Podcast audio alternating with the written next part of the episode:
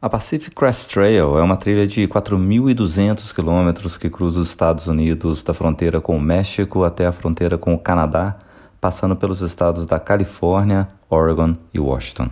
Se você estivesse perguntando se essa é a trilha do filme Livre, sim, é ela mesma. E é essa trilha que eu faço esse ano, a partir do dia 15 de maio. Para me preparar para o que eu vou encontrar pela frente, eu resolvi conversar com brasileiros que já fizeram ou estão fazendo a PCT que é como a trilha conhecida. Meu nome é Jeff Santos e você está ouvindo o Longa Distância Podcast.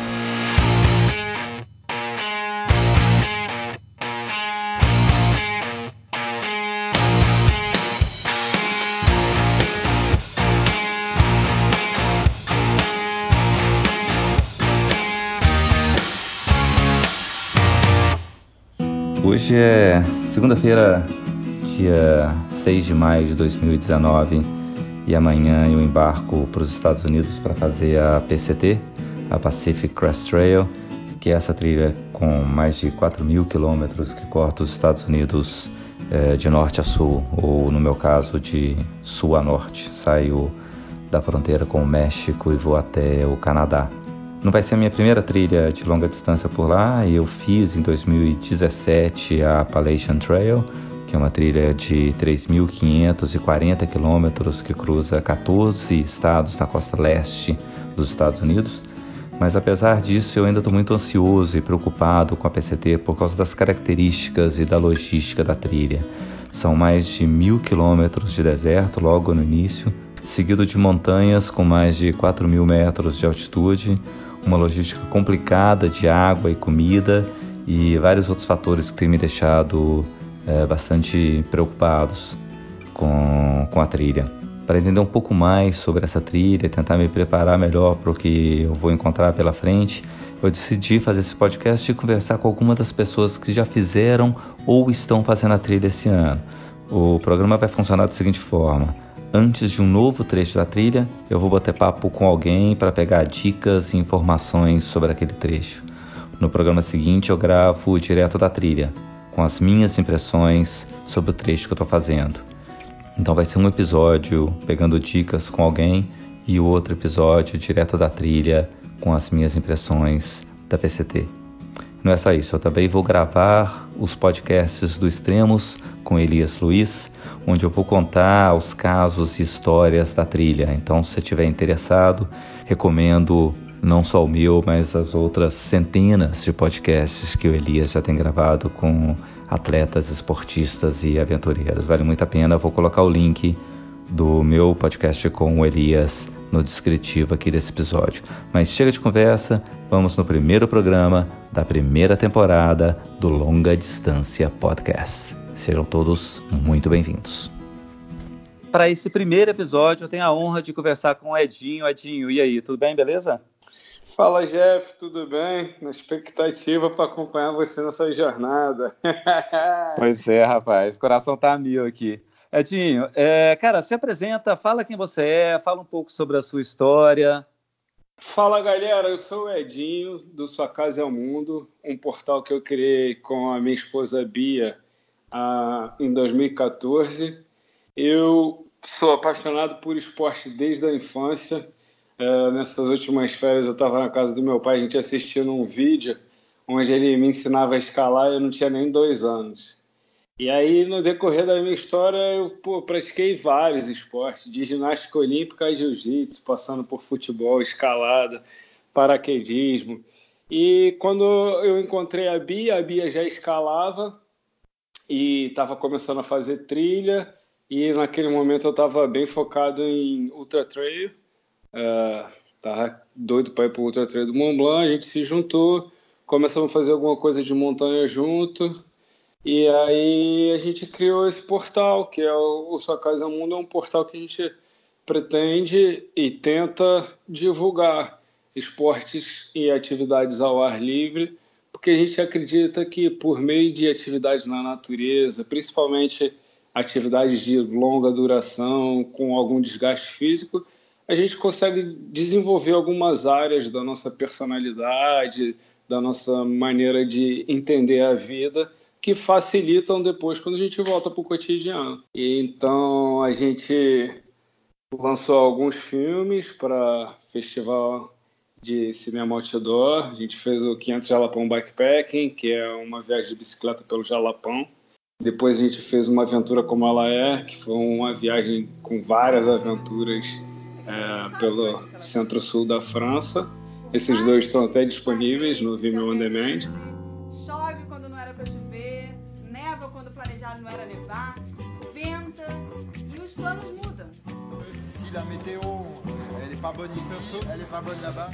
Essa jornada que a gente fez pela, na PCT no ano passado, a gente tinha casado e a gente entendeu que uma longa jornada na natureza ia ser fundamental para a gente organizar a nossa vida. E a ideia inicial nem era ir para o PCT, Jeff. A nossa ideia inicial era fazer uma viagem de carro do Alasca para a Patagônia, parando para saltar de paraquedas e escalar nos melhores picos que a gente encontrasse. Aí, é, fase... é, é, agora, isso que eu queria saber. Eu queria entender um pouco como é que foi esse planejamento de vocês é, para a PCT. Como é que vocês decidiram a, a fazer a trilha? que não vamos fazer a viagem de carro do Alasca para cá, vamos fazer a PCT. Quanto tempo durou isso e como é que vocês planejaram para fazer Aham. a trilha? Então, aí a gente estava nessa ideia da outra viagem, aí quando a gente viu, o dinheiro não ia chegar. Aí a Bia tinha lido o livro, né, Wild, e sabia já da PCT. Ela virou para mim e falou: por que a gente não vai para a PCT? Porque o principal gasto da viagem estava sendo combustível. E aí na PCT o combustível é comida, né? Aí eu falei: é, boa, PCT. Então foi mais ou menos Uh, seis meses antes de começar a trilha, a gente escreveu para o PCTA, né, pedir a permissão, e aí a gente não planejou muito ainda. A gente sentou mesmo para planejar a PCT em janeiro de 2018, e a gente começou a trilha no dia 5 de abril. É, eu faço a trilha esse ano, e quando eu, eu, decidi fazer a trilha, eu tive que entrar no site da, da, da PCTA, da, da, da associação que, que toma conta da trilha, e tive que participar de uma espécie de loteria para poder fazer a inscrição. É, eu não pude escolher o dia que eu queria. Eu queria começar no dia 7 de maio. O dia 7 de maio já tinha extrapolado o limite de 50 pessoas por dia, que é o que eles autorizam. É, vocês também tiveram que fazer isso? Já tinha ah, isso em, em 2018, não? No primeiro momento, abriram 15 vagas por dia e a gente não conseguiu pegar o começo de abril. Nessa aí, a gente pegou uma data bem para frente. E aí eles começaram a anunciar a segunda vez que ia abrir, é, porque são 50 vagas, como você falou. Aí, na segunda oportunidade, ia abrir 35 vagas para cada dia. Aí a gente combinou, eu e Bia, a gente no telefone ficou dando F5 ali no computador. Aí na hora que abriu, a gente, qual dia? Dia 5, vai! foi muito engraçado, foi muito rápido, assim. Porque a janela de abril, maio acaba muito rápido. Os caras é, é quando Aí, eu entrei, funcionou. eu entrei, eu entrei na primeira chamada é, e, e, quando eu entrei tipo uma hora antes do horário previsto de, de, de abertura e o meu número era tipo o número 4.250, cara. É, eu cara, eu não vou, nunca vou conseguir, assim, né? E, e eu queria começar para maio mesmo, era, era meu objetivo, mas eu queria começar mais no início de maio, já pre, prevendo fazer a parte do deserto para chegar ali no meio de junho, antes, antes de Serra Nevada.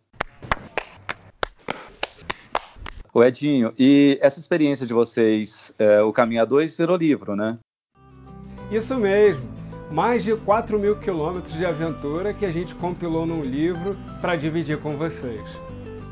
Além de uma super experiência como montanhistas, tivemos a oportunidade de vencer muitas coisas como casal. É, então, aí voltando lá, né? Aí quando a gente decidiu para PCT, aí a gente, pô, então beleza, vai rolar, vamos viver seis meses. Só que a gente não estava com a intenção de viver um sabático. A gente estava com a intenção de, de viver uma vida mesmo na natureza e, sei lá, trabalhando junto, fazendo uma parada. A gente foi montou um projeto, aí que foi que surgiu o Caminho a Dois. Foi um projeto que, inclusive na execução, a gente contou com o apoio de algumas marcas da da Osprey, da Spot, da Mais Safe Sport, da WMI Internacional, a Bia fez um curso de primeiros socorros. E aí teve o apoio dessa galera toda, da Jubo, com os óculos também. E a gente fez o projeto para produzir um livro, exposição fotográfica e um filme. O primeiro a gente está conseguindo finalizar já, já foi para a gráfica, a gente fez o catarse, funcionou, todo mundo deu uma força, inclusive você, muito obrigado. E aí Ansioso, o livro está na esperando. gráfica. É, pô, infelizmente não consegui bater o teu prazo antes da PCT, mas é bom quando você lê, você vai ficar com saudade do que você viveu. Aí é isso, aí pro segundo semestre ainda tem o filme e a exposição fotográfica para sair aí. Tá. Caminho dois. E, e- e desse, e desse planejamento inicial de vocês, é, o que, que deu certo, o que, que deu errado? Se você tivesse Bom. que, que- que dar alguma dica para quem está começando a trilha, digamos, daqui a 10 dias, o que você faria? Olha, isso aqui funciona e isso não funciona no planejamento. Bom, eu acho que se fosse para dar dica para quem nunca fez nada, eu diria que é, caminhar a PCT, por mais assustador que os números sejam, é simples. Simples é o oposto de complexo, mas não necessariamente sinônimo de fácil.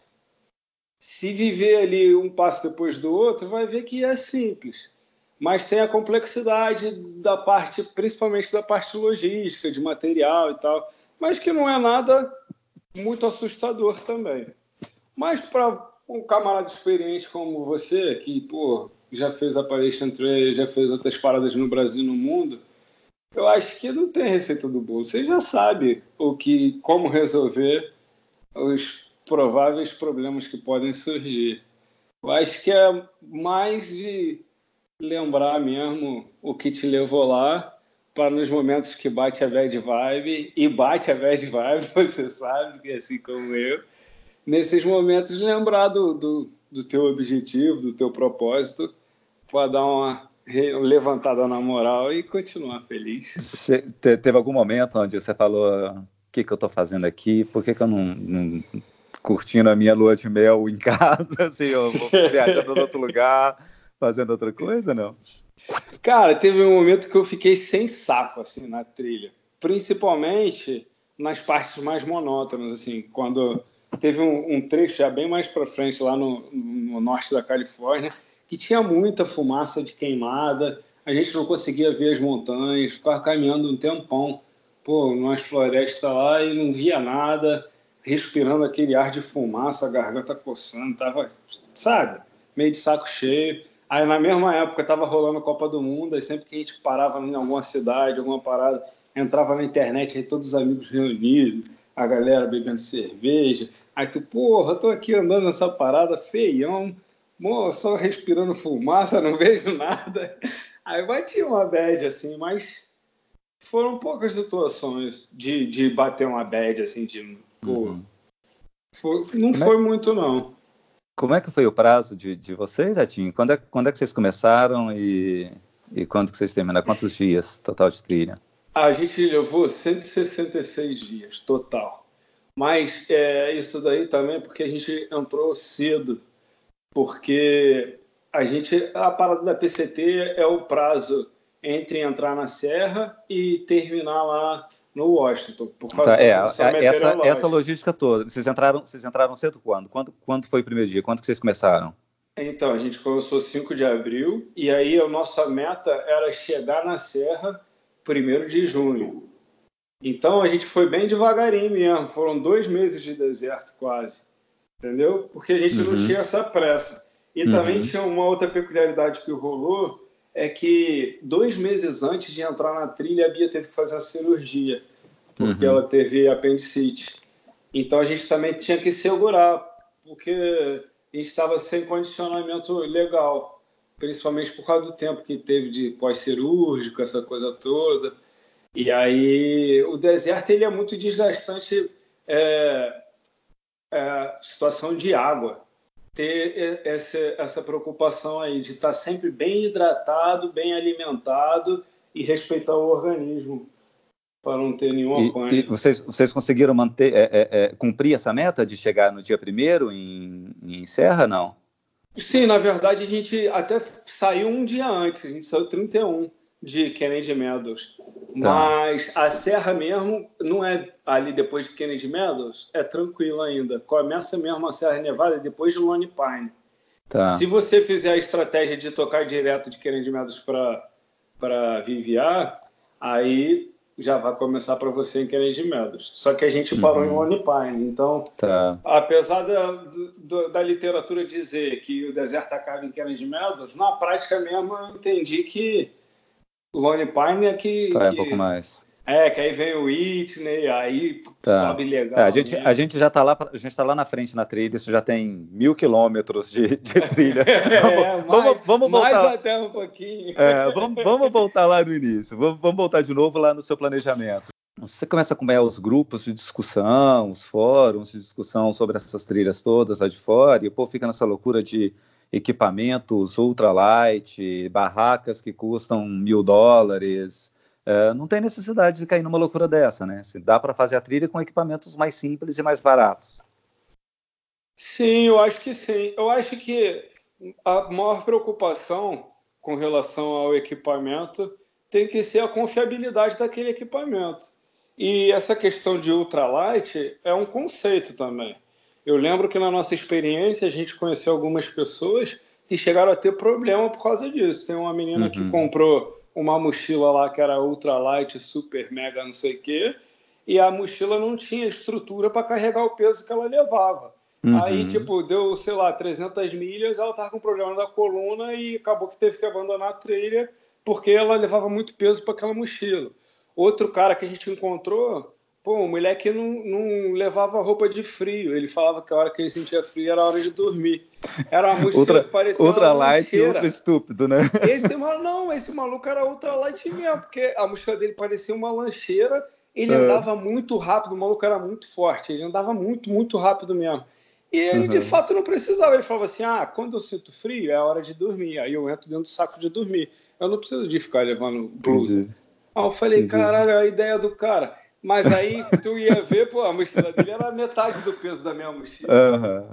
Então eu acho que é, é porque, principalmente quando a gente é mais inexperiente, eu acho que fica essa paixão por equipamento, assim. É, Ou de hobby mesmo. Eu tenho um amigo É. que, pô, o hobby dele é equipamento. Pô, vive trocando de bicicleta, de mochila, de tudo. Porque a cara ama ler, pô, manual, conversa hora e meia sobre equipamento. Então, acho que é isso também. Tá. Pensar mais é, na, na É, acho funcionalidade. não dá, não dá, é, aí não dá para abrir mão de, de, sei lá, de conforto. É um, é, um, é um tempo muito longo que você acaba ficando ali na trilha. Você fica metade de um ano praticamente, né? É, Então não dá para pensar em ir, em ir completamente leve e abrir mão de algumas coisas básicas, né? De- não sei, É, eu, eu- eu particularmente, eu particularmente fico isso vendo. que eu ia falar. É, eu particularmente fico vendo gente que vai sem fogareiro, assim. Tipo, Aham. cara, eu não abro mão do meu café quente de manhã de forma alguma. Né? Prefiro não fazer a trilha. Então, não sei, é um Mas conceito... então, eu acho que é, é isso. Minha, minha opinião é exatamente essa. É cada um se respeitar. Tipo, Uhum. você não está falando assim, ó, você não abre mão do seu café quente.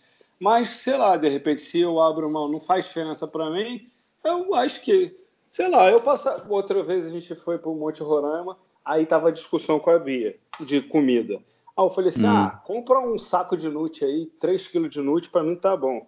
Ela, pô, você come castanha e, e nozes três dias, tá bom, para mim não. Então Uhum. aí já teve que ser na pedida dela. Comprou liofilizado e aí, pô. Uhum, uhum. Então acho que é isso. Se respeitar, acho que é o principal. É. Você falou, você falou aí do Monte, do Monte Roraima. É, é, você vê muita diferença entre as trilhas brasileiras e, e essas trilhas de longa distância lá dos Estados Unidos, a PCT? E, e, o que, que você acha que a gente tem para aprender com eles? Ou o que a gente faz de diferente do que eles fazem que a gente poderia é, melhorar, por exemplo? Bom, do que da minha experiência lá na PCT, porque na verdade trilha de longa distância que eu fiz mesmo até hoje foi só a PCT, né? As outras, o mais longo que eu tinha feito era Monte Roraima mesmo. É, do que eu vi lá, eu acredito que a gente está bem no caminho. É, tem alguns lugares aqui no Brasil que, que, dependendo da época do ano, fica muito sujo, Eu acho que podia, a gente podia ter um pouquinho mais de atenção, de cuidado com relação a isso, com as práticas de mínimo impacto e tal. Mas Leave no, no trace. É, Leave no trace. Mas na própria PCT, em alguns lugares que tinha muito acesso de pessoas fim de semana, coisa assim, eu observava que não era tão preservado quanto nas áreas mais remotas, mais isoladas, sabe?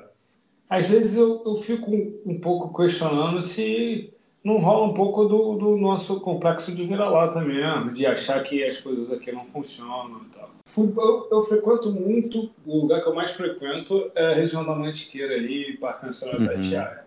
Uhum. E o Parque Nacional Itatiaia é de uma limpeza impecável, é, é encantador, é, é lindo. É. E, então eu acho que sim, seria interessante a gente é, repensar como a gente está fazendo essa parte da preservação. Acho que até de educar mesmo, se ver alguém fazendo é, diferente, trocar uma ideia.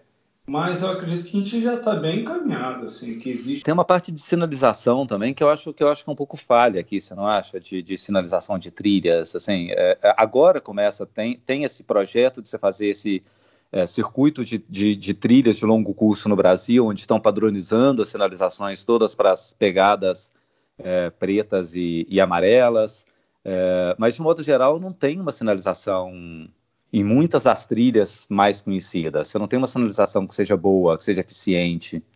É, mas eu, é igual você falou, mas isso eu acho que já também é um movimento no sentido de que as trilhas começam a ser balizadas. Aqui no Rio tem a Transcarioca, que é balizada, é, tem o, o, Sistema Brasileiro de Trilhas, tem o pessoal também do Caminho da Mata Atlântica, que está é, também sinalizando. Inclusive, a gente participou de uma oficina de manejo e a nossa intenção nessa temporada que está começando agora é também ajudar a sinalizar.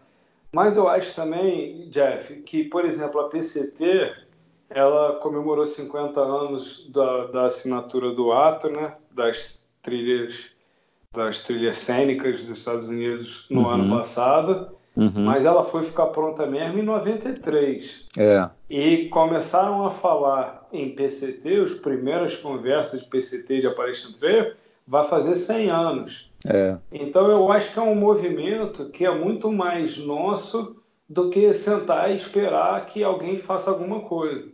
É, e é, e é um movimento e é um movimento que começa muito de baixo para cima, né? Esse é um movimento que, que, depende muito mais da gente como, como apaixonados por esse tipo de, de atividade, voluntários, Sim. gente que está dispostos a, a, a, pessoas que estão dispostas a conservar essas, essas, essas trilhas, esses caminhos, do que esperar alguma coisa que venha de cima para baixo, de governo, né? Se for depender, é mais complicado. Eu acho isso. E eu acho também que existe esse movimento quando começa a olhar aí, a gente tem ido bastante eventos de montanhismo, até falar sobre a PCT mesmo, a gente vê que é um movimento que está super forte, tem muita gente vestindo essa camisa, muita gente fazendo muito pelo montanhismo nacional. E se for olhar no retrovisor, 10, 15 anos atrás, o montanhismo não era tão forte como é hoje. A gente ia para a montanha, não via tanta gente trilhando, ia escalar, não via tanta gente escalando. Então, acho que a gente está num caminho, sabe? Eu acho que, que a gente está bem, assim, na minha avaliação, é, eu não vejo diferença de caminhar na PCT e de caminhar aqui, Lapinha Tabuleiro, caminhar aqui no, no, na Mantiqueira. Para mim, a única diferença que eu sinto é com relação à neve, que a gente não tem. Uhum. Mas de beleza, de preservação, eu sinto bem parecido, Serra dos Órgãos. Você acha, você acha que a gente pode, pode vir a ter ainda uma trilha de 3 mil, 4 mil quilômetros igual essas trilhas ah, americanas aqui no acredito. Brasil? Acho que sim, com certeza. E quero fazer parte desse processo também. Começar a marcar a trilha aí para também ter o um nome nessa história. Aqui, é, e uma outra coisa que, que, que, que, é comum na PCT e, e na Appalachian Trail que eu fiz é a figura do Trail Angel, né? É, vocês, vocês encontraram alguns lá, vocês ficaram na casa do, do Scout Frodo, que, que são lendas na trilha. É, e, e, e, aí tem outros, vários outros pelo caminho, assim. É, isso você também é uma coisa que, que, que você acha que, que, que, que, tem aqui, que pode ter aqui, gente, desse, desse fazendo essas, essas, essas trail magics? Jeff, eu acho que sim, mas diferente. Por exemplo, quando a gente estava no Jalapão, era um calor danado, o Jalapão era muito quente, a Bia sofreu com o calor no Jalapão. E a gente passava em algumas comunidades e aí a galera saía de dentro da casa com garrafa de, de água de 2 litros congelada e dava para a Bia, falava, coloca dentro da sua camisa que vai te refrescar, uhum. sabe? Então uhum. é uma coisa que a gente já tem, a gente vai fazer trilha aí nas corridas de aventura da vida, batia em umas fazendas perdidas de manhã, o cara tava tirando um leite da vaca, vem cá meu filho, toma um leite com café aqui é. para sua corrida.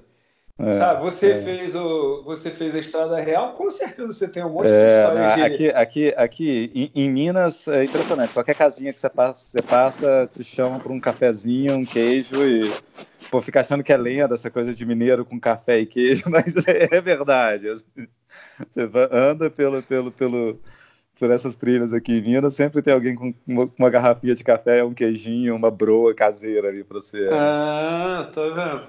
Eu não Tudo... sei se. Porque eu acho que tem que respeitar a especificidade do lugar, né? Não sim, se, sim. Se é uma trilha de longo curso no Brasil, teria gente que a parar, sei lá, motorhome em um lugar para ficar fazendo café da manhã para milhares de pessoas. É, não sei se teria é. alguém que hospedaria mais de mil pessoas, por exemplo, o Scout. É.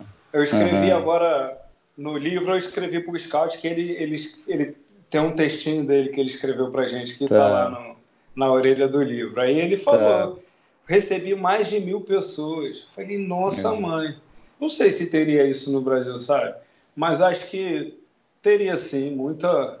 A, a população das regiões de trilha aqui, ela já já é bem solícita e integra é. bem, eu acho. É, e essa coisa que você falou das características locais, você tem muito uma coisa, uma questão econômica também, assim, né? Isso é difícil você ter alguém que lá, as pessoas precisam cobrar. Quando você vai fazer essas trilhas, é, Caminho da Fé, por exemplo, essas trilhas de peregrinação que você passa em várias pousadinhas, é, você tem esse fator econômico que ajuda numa cidadezinha, num, num vilarejo, é, que, que, não tem um outro recurso que não seja ali os, o pessoal que está passando e, e, pagando 20 reais numa, numa hospedagem, né?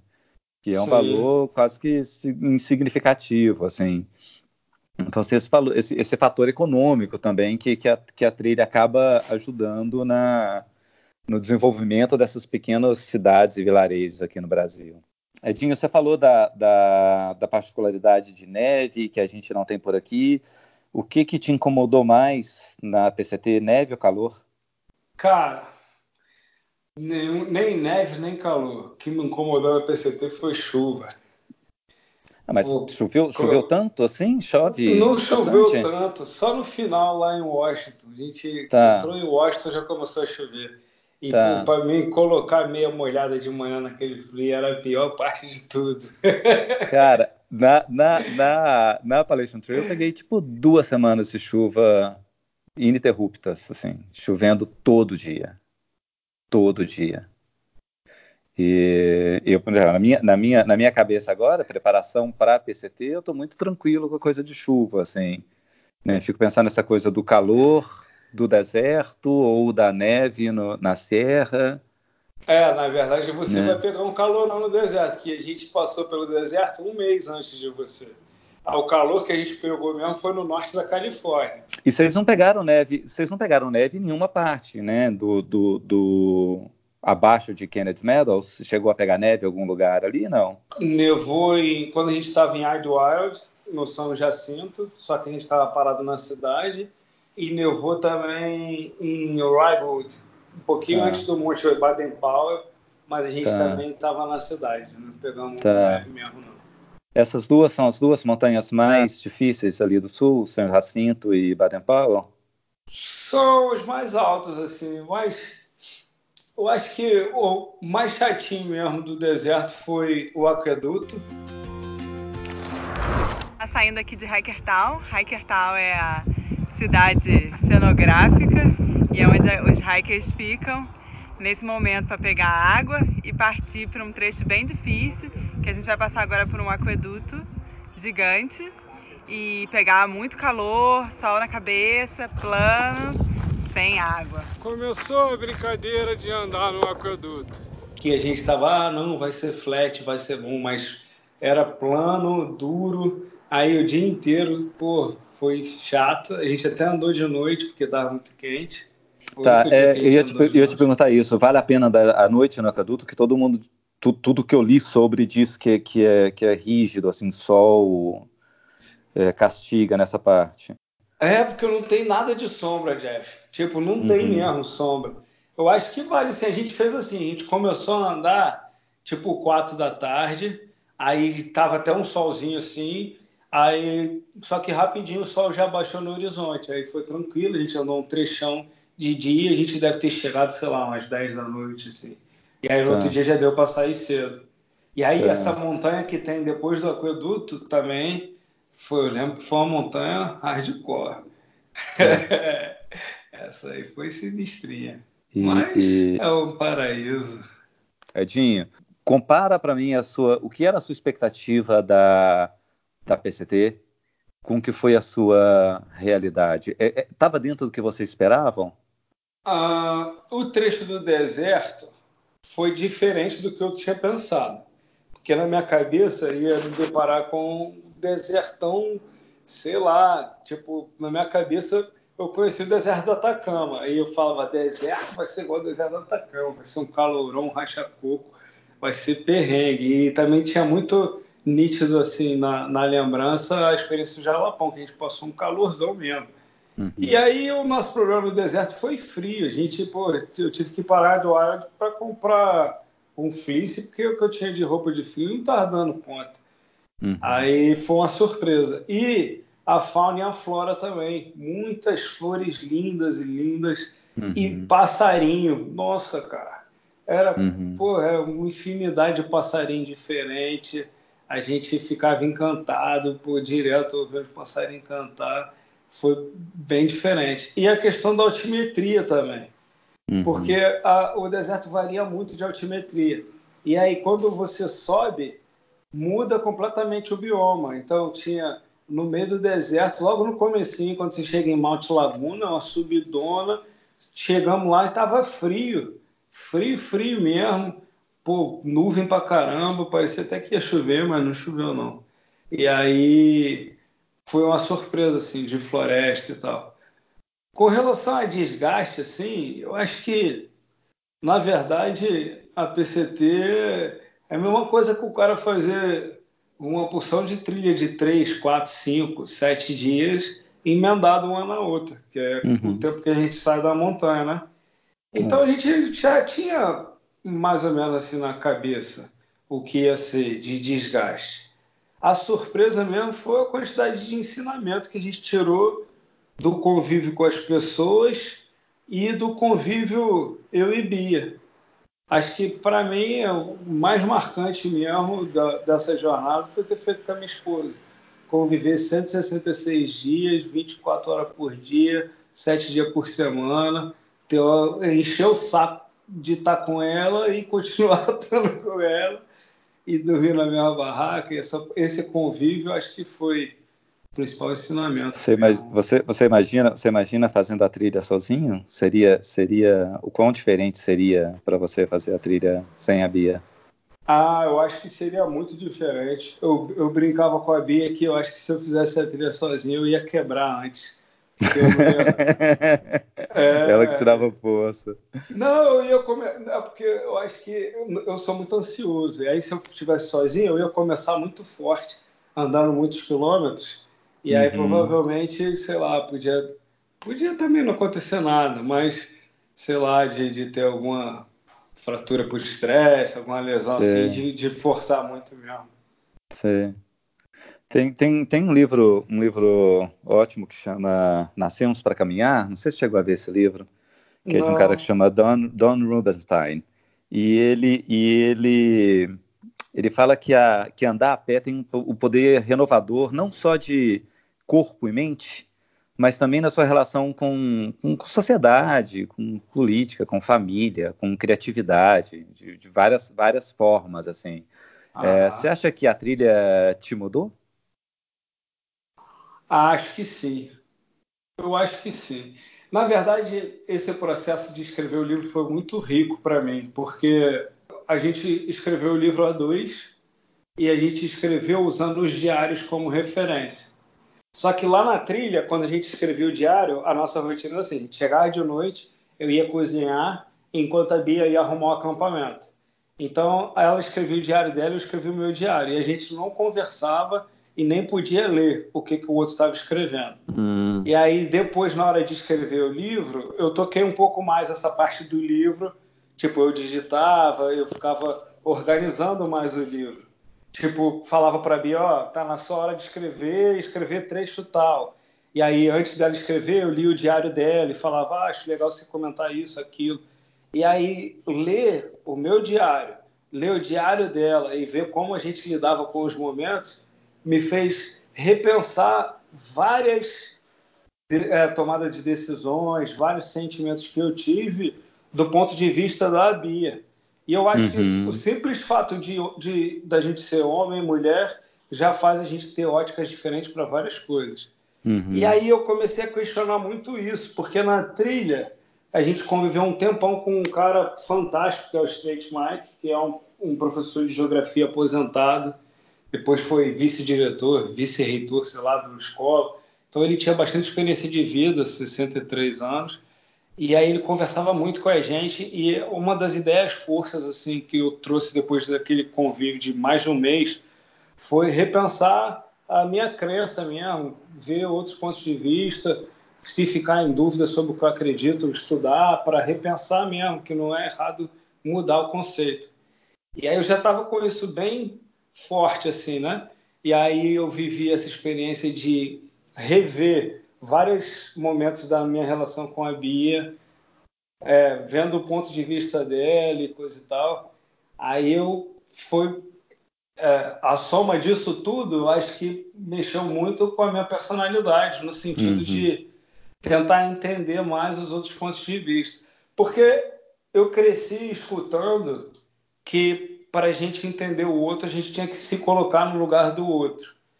E depois dessa vivência toda, eu não acredito mais tanto nisso. Que eu acho que quando a gente se coloca no lugar do outro, a gente continua pensando como a gente. E aí, às vezes, é até difícil de entender porque o outro ficou chateado. Eu acho que o uhum. pulo do gato mesmo seria tentar se colocar no lugar do outro, pensando como o outro, pensando uhum. o, porquê, quais são as referências do outro para pensar aquilo, para querer aquilo. Por que, que ele tá, ela está sentindo assim ou ele está sentindo assim? E aí essa reflexão hoje ela está presente no meu cotidiano. Eu acho que muito por causa dessa experiência que eu vivi na trilha, trilha, com essas pessoas e tal. Uhum. E essa coisa da, da amizade, das, da, das pessoas que você encontra na trilha é, é incrível, né, cara? Assim, é, é para mim, a das, da melhor parte é, são as pessoas da, da, trilha. Por mais que a trilha seja bonita, é bacana, é, é legal de fazer e tal, mas o que faz a diferença são as pessoas, né? Com certeza, Jeff. Eu acho que a gente pode até estender isso para a vida, né? No final das contas, o que, o que vai importar mesmo são as relações interpessoais. É. Que é. a gente é só puxar na memória, a gente vai, vai vivendo mais, a gente vai começando a lembrar dos amigos, das experiências que a gente viveu, de como as pessoas agregaram. Agora, hoje em dia, é bom que tem esse negócio de, de Facebook, Instagram. Rapidinho você já está falando com uma pessoa que está lá do outro lado do planeta, uhum. lembrando o momento. Aí, uhum. quando começa a bater agora, tá, já está batendo um ano de várias coisas da trilha, né? Aí vira é, mexe alguém é. da trilha manda. E o, o, nosso filme ele foi muito baseado em entrevistas. Já é. até spoiler do filme o filme basicamente são entrevistas. A gente entrevistou desde menina de 19 anos até o State Mark de 63. Uhum. Aí eu já estou trabalhando no filme, né? Depois que eu fechei o livro, comecei a mexer no filme. E aí é isso, a gente começa a ver as entrevistas e relembrar os momentos, aí pô, o coração fica pequenininho de saudade. É, é, um ano já. E tem, e tem plano para outras, Edinho? Agora fechando, fecha, fecha, fechou o livro, fecha o filme. Tem plano para mais alguma coisa? Então, volta na parada que você estava falando, o que mudou na trilha, né? Eu, eu hum. como te disse, eu sou muito ansioso. Então, na vida, sempre que eu estou terminando uma parada, eu já estou pensando no próximo. E a Bia, isso aí era um, um, problema forte da nossa relação. A Bia falou assim: não, agora, de agora em diante, a gente tem que fechar ciclo. Começa uma coisa e termina. Então, até terminar o filme, eu estou proibido de pensar qualquer coisa. me, fala, me fala uma coisa aqui, já que então, vamos falar do filme. É, o que, que você levou de equipamento? Cara, eu levei uma GoPro 6 que eu comprei lá porque mais barato. A gente comprou um iPhone 8 Plus também lá, uhum. quarto preço. Aí eu levei uma Sony Alpha 6300 uhum. com uma lente 35mm 1.8 Uhum. Aí eu comprei uma fixa também 12mm 2 de abertura. Uhum. Uhum. Aí depois, mais para frente, eu comecei a ficar muito no perrengue por causa do foco. Eu comprei uma tá. 1835 com foco automático lá. Tá. tá. Aí, e, e, e captação de áudio? De áudio eu levei um lapela. Hum. Aí usava o, o, telefone mesmo. Depois eu comprei um, um microfone pro iPhone da Sennheiser, microfone, tá. nossa, esse é sinistro. Que é, que é, é, eu já usei esse microfone, ele é bem, bem bacana. Pô, muito bom, muito bom. Eu tô, eu tô com um projeto de fazer um, um documentário também. Vamos ver se eu, se eu, consigo, se eu consigo fechar esse ciclo. eu, eu, também, eu sou meio tipo assim, assim, eu fico ansioso, fico com projetos, ideias, e aí antes de terminar eu já passo para outra coisa.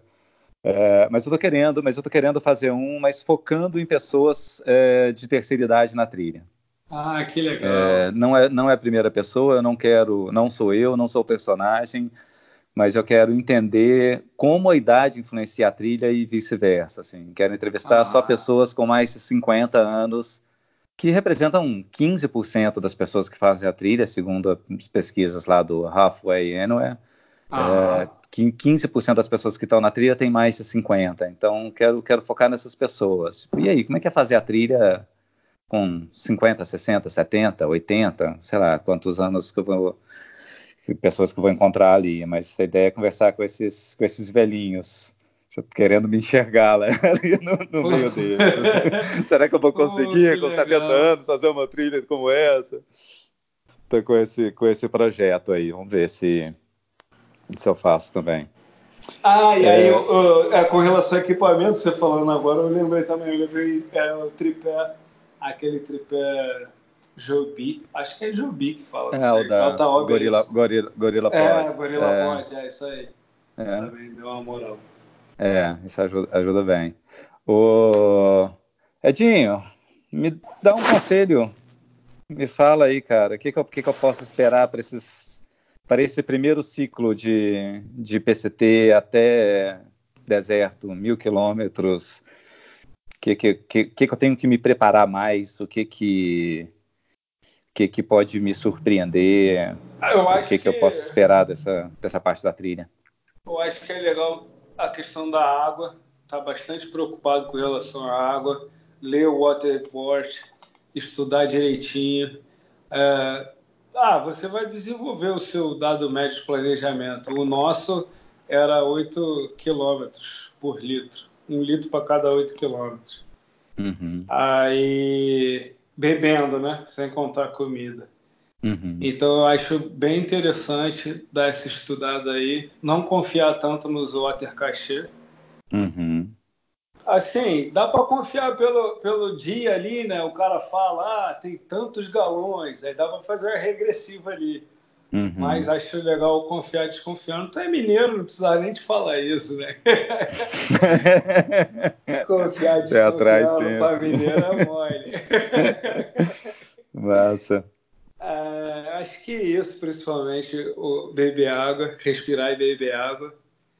É, você vai pegar o deserto a temperatura já vai estar bem mais quente do que a gente pegou, então Tá preparado para esse calorão aí? É, esse ano, esse ano tá um ano é, um pouco diferente característica do que vocês fizeram ano passado, né? É um ano que nevou muito mais do que ano passado. E muitos dos lugares que deveriam estar secos quando vocês passaram esse ano ainda está com água, pelo que eu tenho acompanhado. a gente sabe que a previsão aqui de fora é muito diferente do que está lá dentro, mas pelo que eu tenho visto, alguns lugares que deveriam estar secos ainda estão com água. Ah. É, mas tem esse outro lado de neve que está que tá absurda esse ano, né? Um lugar com 300% a mais de neve do que a média. Então. É, eu vi. Então tá. Isso tá me deixando um pouco. isso aí, eu acho que isso aí para você, Jeff, não vai ser muito perrengue, não, pelo fato de você entrar um pouquinho mais tarde na serra, né? Então você vai pegar a neve na serra, mas acho que quando você chegar já vai estar mais tranquilo. É, é tem, tem essa coisa assim. A, agora, alguns trechos já na parte do deserto ainda estão com neve, né? Tipo, Baden Powell ainda está com neve. Sim, é, San Jacinto sim. ainda está com neve. A gente já está quase meio de maio. É... É, tem um brasileiro que eu estou acompanhando, o André. O André, André sim. É, ele, sim. ele tem passado sim, um monte de lugar de neve e tal. Você tá acompanhando ele também, né? Tem, tem acompanhado o André. Esse ano, esse ano tá com, com um número bom de brasileiros. Eu não sei o, o quanto você tem acompanhado, assim. É, tem o, o, André tá fazendo. O André a gente conversou muito antes dele ir, dei uns toques para ele de, de, de, autorizações e coisas que ele precisava de lá. Tem Aham. outro cara que chama Arthur Ville, se não me engano. Ele tá um pouco antes do, do do André, ele deve estar, tá, não sei, deve estar tá San Jacinto ali. O André está quase chegando agora em Kennedy Meadows. Está em Hiker Heaven, eu acho. Ele saiu de Hiker Heaven ontem. É, ah, tem, tem, um brasileiro que chama Paulo, que está no, no Baden Powell agora, é um brasileiro que mora nos Estados Unidos. É, e tem mais dois brasileiros que eu vi um, um Trail Angel deu carona para eles começaram a trilha ontem, assim. São mais dois caras. É, um que chama Felipe e o outro que eu não sei o nome. Mas tem aí, vão ter pelo menos meia dúzia de brasileiros. Já dá uma partidinha de futebol ali, né? Futebol de salão lá no final. Brasileiros contra o resto dos gringos. Né? Tem um, um número bom de gente fazendo. É, maneiro. Vou tentar seguir essa galera que você falou aí. Eu, é, eu, te eu só sabia do André, pô, me manda. Eu segui, é muito legal. É, eu te passo, te passo aí a, a, os contatos desse pessoal. Ah, irado. Ô, Edinho, é, é isso, isso, cara. É, tá chegando a hora. Tá chegando a hora, tá chegando a hora. O Como é que você tá vai fazer a logística do, do começo da trilha? É, eu, vou, eu fico lá com o Scout Frodo. É, eu tô indo para São Francisco. Fico na casa de um amigo lá essa semana. Vou dia 13 lá pro, pro Scouts, fico lá até o dia 15, que é quando eu começo a trilha. E é isso, é o que eu tenho programado. Sim, não tenho programado, não tenho programado caixas de resupply. É, eu acho que é que é tranquilo de, de ir pegando, comprando à medida que eu for subindo. É, que que você, como é que vocês fizeram? Vocês mandaram caixas, não? Ah, a gente fez igual você está falando aí. A gente até chegou, começou a mandar do meio do caminho.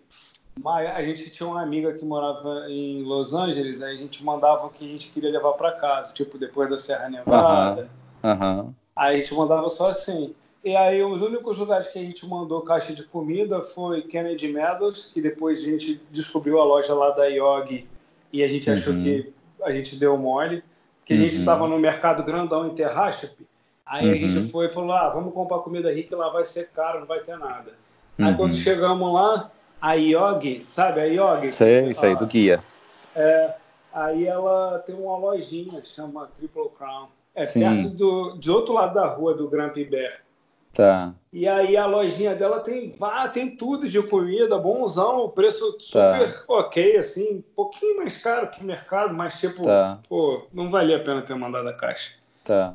Tá. Aí, fora isso, a gente foi comprando no lugar mesmo, posto é. de gasolina, conveniência do jeito que dava ali. Uhum. Em mercado, quando tinha mercado. Uhum. Funcionou, vai funcionar. É isso então, Edinho.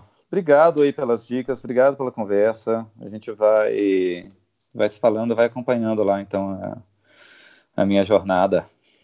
Pô, sim. Um abração, irmão. Que tudo dê certo para você. Lembra de respirar e beber água e vai dando notícia. Beleza, Essa então foi a conversa com Edinho Ramon do Sua Casa é o Mundo do projeto Caminho A2. Ele fez com a Bia ano passado a PCT, a mesma trilha que eu começo agora a partir do dia 15 de maio, e ele me deu umas dicas do primeiro trecho da trilha. São mil quilômetros de deserto que vão da fronteira dos Estados Unidos com o México, da cidade de Campo, até Serra Nevada, já ali no meio da Califórnia. Se você estiver interessado no livro que o Edinho está lançando sobre a PCT e no documentário que ele está fazendo, nos outros documentários que ele já fez, que ele cita aí durante o programa, é só ir lá no site dele no www.suacasaomundo.com.br. Eu vou deixar o endereço também aqui no descritivo do programa. E se você quiser acompanhar essa minha jornada em outras mídias, em outras redes sociais, é só ir no arroba Distância Longa no Instagram ou no Twitter no YouTube para ver os vídeos é no meu canal, no youtube.com/barra Jeff Santos. E se você quiser ler sobre a trilha, o site é o longadistância.com. Lembrando que vão ter também os podcasts com Elias Luiz lá do Extremos. Eu também vou deixar o link aqui no descritivo desse programa. Esse foi o primeiro programa da primeira temporada do Longa Distância Podcast. Agradeço a companhia de vocês e a gente se encontra em breve em algum lugar ali no meio da Califórnia, percorrendo os 4.200 e cacetada quilômetros da Pacific Crest Trail. Até breve, um abraço e até mais.